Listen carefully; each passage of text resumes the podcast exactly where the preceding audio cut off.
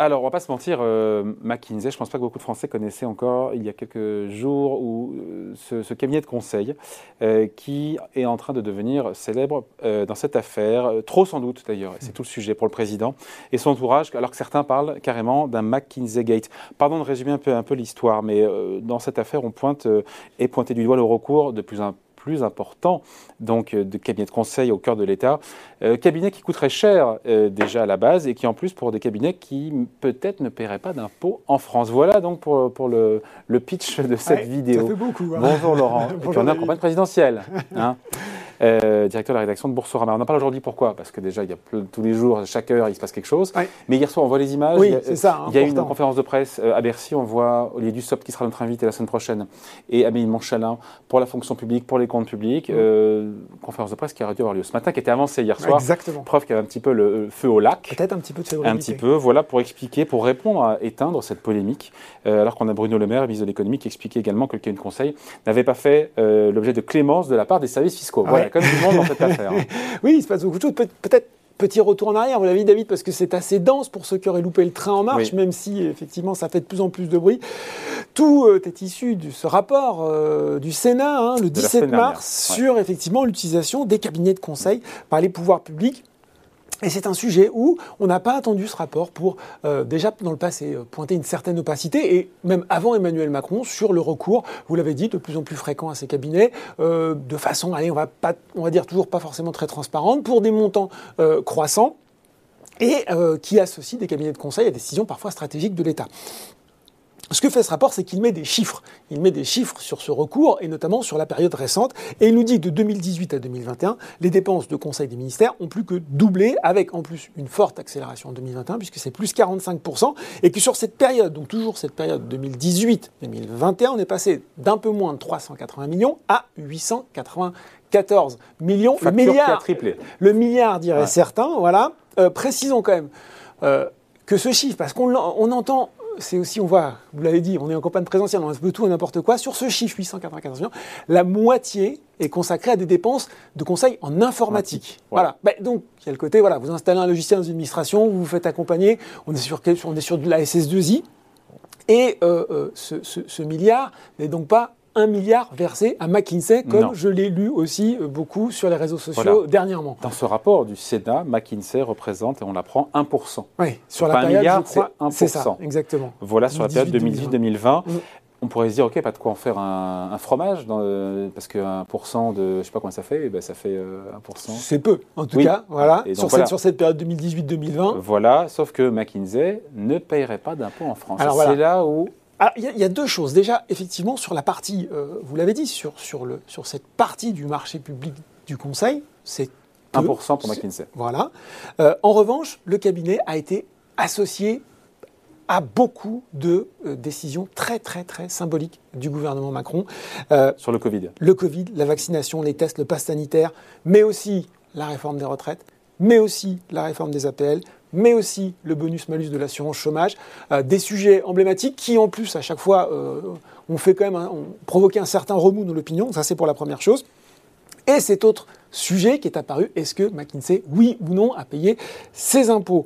En France, à l'heure où on se parle, c'est toujours assez difficile de savoir. Ce qu'il faut savoir, c'est que, euh, effectivement, entre 2011 et 2020, le chiffre d'affaires du français, c'était 329 millions d'euros, euh, pardon, c'était 329 millions d'euros en 2020, il a à peu près 600 salariés, et euh, a priori, lors de son audition, euh, Karim qui est le responsable du pôle secteur public de McKinsey, disait, nous payons l'impôt sur les sociétés en France, sauf qu'a priori, c'est encore une fois pas très clair. Oui, justement, on va en parler, juste je précise que 1% du business des, des, des conseils euh, dans les mains de McKinsey, mais donc le 89% c'est Capgemini. Ah, mais il y, a des groupes qui sont beaucoup plus, euh, beaucoup plus présents. Capgemini, Eurogroupe, euh, exactement, oui, d'autres groupes étrangers. Et ce gâteau-là, on retrouve, le rapport du Sénat est assez bien fait, on retrouve la ventilation des dépenses dans ce domaine. Sur l'ensemble des cabinets exactement. qui ont travaillé.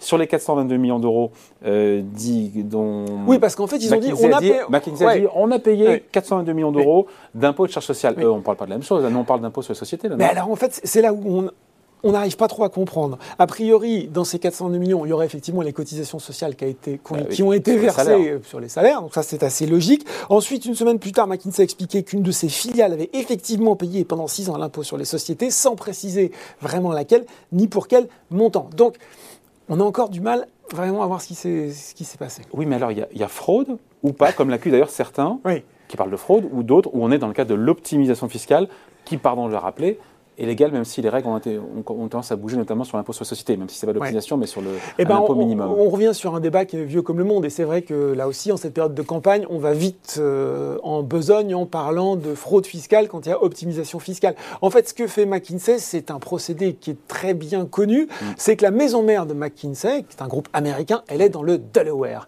Il faut rappeler que le Delaware, eh, ah, le Delaware, c'est un tout petit, État, fiscal, hein. mais il est très très apprécié et aux États-Unis par les compagnies euh, américaine notamment parce qu'il permet de payer quasiment euh, aucun impôt. Je crois qu'il y a une franchise à 250 dollars pour la plupart des compagnies, donc c'est quand même assez génial. Et qu'est-ce que vous faites quand vous êtes McKinsey, quand vous êtes un groupe international? Ben, Vous avez des filiales un petit peu partout. Dont une en France. Dont une en France, euh, qui peut faire des bénéfices chaque année, mais euh, vous, en tant que maison mère, ben, vous allez lui imputer des charges parce que... voilà, vous lui, vous lui facturez des charges parce qu'elle bénéficie de la marque, elle bénéficie de votre assistance, vous lui détachez des personnels, etc. etc. Et puis, à force de charges, voilà, ben, finalement, quelquefois, ces charges elles font qu'elles siphonnent, entre guillemets, complètement le bénéfice, Et que du coup, il n'y a plus rien à taxer. On appelle ça les prix de transfert. Voilà.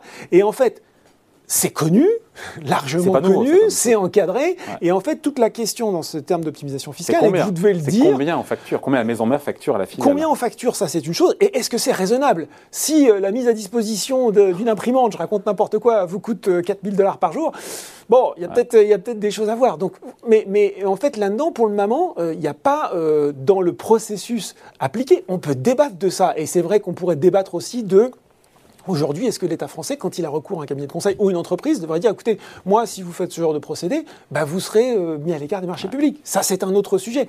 Mais à l'heure actuelle, voilà, de dire qu'il y a une, une, euh, comment dire, euh, une fraude fiscale, non, on ne peut pas dire ça. Hier, en tout cas, Bruno Le Maire, le ministre de l'économie, est monté, en monté au créneau pour dire que le groupe n'avait bénéficié d'aucun avantage. Exactement. Et nous, nous avons engagé des vérifications fiscales avant la publication du rapport.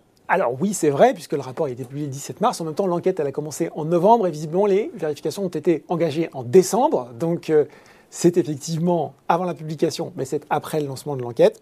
Il nous explique, Bruno Le Maire, que euh, c'est la Direction générale des finances publiques et qui porterait sur deux entités françaises.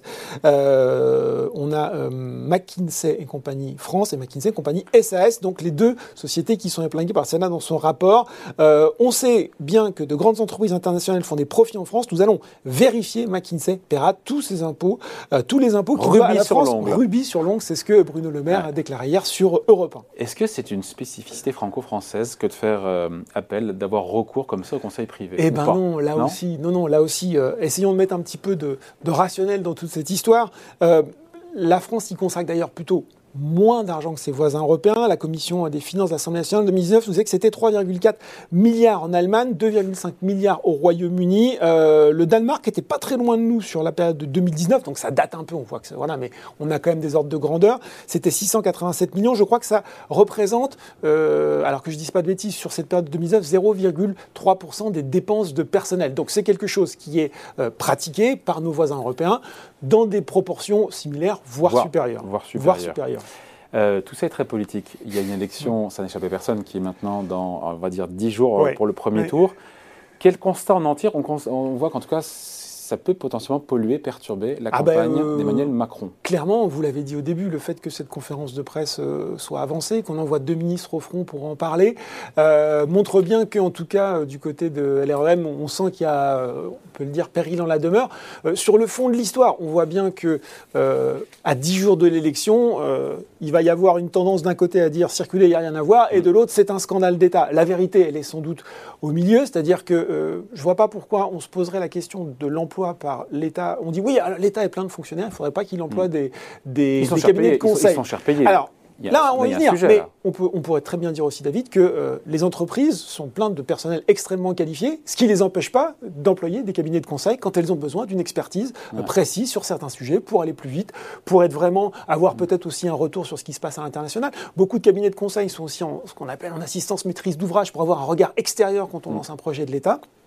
Donc là-dessus, ça me semble assez normal sur le fonctionnement. Par contre, c'est vrai, il y a eu des exemples, il y a eu du nitpicking, mais des exemples qui ont été sortis sur certains rapports qui ont coûté très cher, dont euh, l'efficacité ou l'intérêt semblait assez limité. Mmh. Vous l'avez dit, une journée de conseil, ça peut être jusqu'à 2700 euros ah par jour. Bah ça veut dire quoi? Bah, Ça veut dire qu'effectivement, il n'y a pas scandale d'État sur, sur l'emploi, sur la proportion, les mises en concurrence ont été respectées. Ça aussi, je pense qu'après, on peut le dire. Mais est-ce qu'on ne les surpaye pas Mais est-ce que et, après la question de payer de l'IS, de l'impôt sur la société en France? Voilà. C'est ça. Voilà. voilà. Je pense qu'il y, a ça. Il y a un. Est-ce que est-ce que euh, on commande pas parfois trop vite des rapports dont on a peu besoin et qui coûtent cher et qui sont pas toujours au niveau niveau qualité, il faut le dire?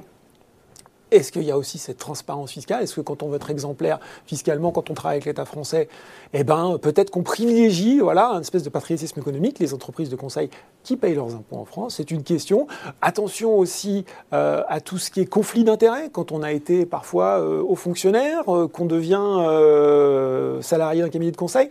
Donc il y a un certain nombre de choses qui peuvent, qui doivent être clarifiées. Après, sur ce qu'on a, sur les chiffres et sur les montants, il n'y a pas d'aberration dans ce qui s'est passé, dans, ce, dans cette histoire. Voilà, on voulait faire un petit topo quand même parce que... Euh, Ça parle. Voilà, pas mal. Donc voilà, on voulait redonner un peu les faits. On a mm. donné les faits, mm. les, faits, les chiffres et les, informations. Merci beaucoup, Merci Laurent Grassin, directeur de la rédaction de Boursorama. Merci.